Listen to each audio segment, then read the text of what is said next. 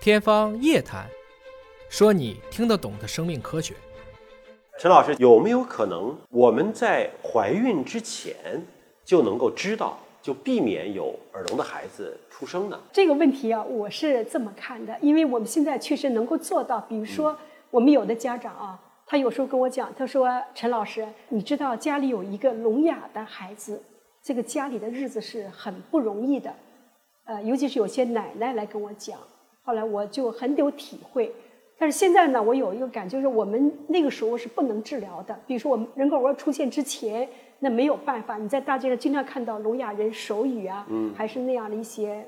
嗯表现。那么后来有了耳蜗，所以就很多病人一下子就从无声变成有声世界，他就进到这个领域来了，跟我们一样。所以说现在呢，如果说我们知道他家第一个孩子是个耳聋，那么有的妈妈来找我说，我想生第二个孩子。尤其是这种爸爸妈妈都是这种耳聋基因携带者，不管是比如说也是 GGB2 二三五，或者是其他位点，爸爸妈妈一人含一个，那我们就说他每生一个孩子都有四分之一的可能生个聋哑的孩子。那么大秦林的孩子家长也是同样的一些情况，这种情况怎么办呢？他就不要再生第二个孩子。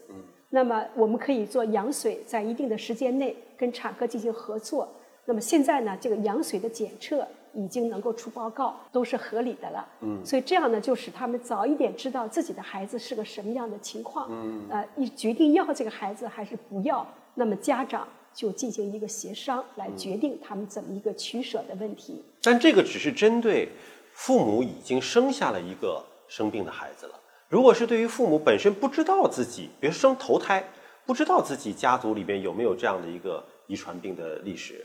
那么如果他们想筛一筛，这个可能做到吗。这个现在在，比如说妇产医院、类似的这样的一些产科的医院，嗯，就是在怀孕在做一些就是产检的过程当中，嗯，他们就把这个耳聋基因就给查了，嗯，呃，如果说这个人，比如说孕妇查了有这些基因的变异，那么他可能会通知他对方配偶那方也要做一些相应的检查，那这个都一般是做产检，或者是现在很多人备孕，现在好多人一备孕，提前半年备孕了。他就会带个单子，说我在什么时候就要查过了。那陈老师，你帮我看一下我现在什么情况啊？呃，我要不要再做检查呀？所以我们现在耳聋遗传门诊里边，我们所面临的这样的病人，就是有几种情况。一种呢是远亲家里就有这么一个聋哑人，那么他现在要准备结婚，或者是说我要备孕，呃，那他有一种要求，我要做耳聋的这个基因的检测，这是一方面。还有一个就是说。第一个孩子有问题，我第二个孩子我希望去做。还有就是父母都是聋哑人，他也要求我爸妈妈是聋哑人，我不聋哑，那我要求我的，尤其是我配偶的妈妈很在意，我到底要不要做一个，我给给人家一个交代。像这种情况呢，我们就都帮他去做一些分析。因为我身边有这样的朋友，就是父母是聋哑人，但他本人不是啊，他本人就是耳聪目明，说话也都很好的。但如果他要再结婚生孩子，是不是就要特别注意这方面？这种情况我们现在也是比较常见的。比如说，爸爸妈妈是耳聋的聋哑人，那么可能他聋哑的原因不一样，不一样，所以我们就有时候建议这一家人都去查。嗯，查完之后我们会根据情况，如果爸爸妈妈都是常见的变异，是同一个基因引起的变异，那么他们再生孩子，肯定就说每生一个孩子就都是百分之百会有问题。嗯但如果说两个聋哑的人不是一样的基因变异引起来的两种情况，那么可能也就是有携带者的这种嗯可能性。就他虽然是听得见也能够说话，他可能自己本身不是这个问题，但他有可能携带了父母可的能的聋其哑中的基因，对对、啊，是这样。但这个聋哑基因得和另外一半儿配上，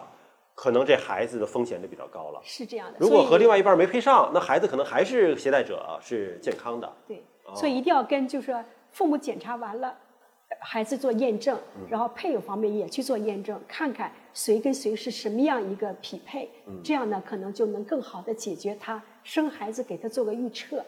呃，有的时候我是这样想的，就是说我们现在能治，不管是耳聋，你看我们现在有耳蜗植入，政府有项目有扶持的这样的一些、呃经济上的支持，所以说即使生个聋孩子，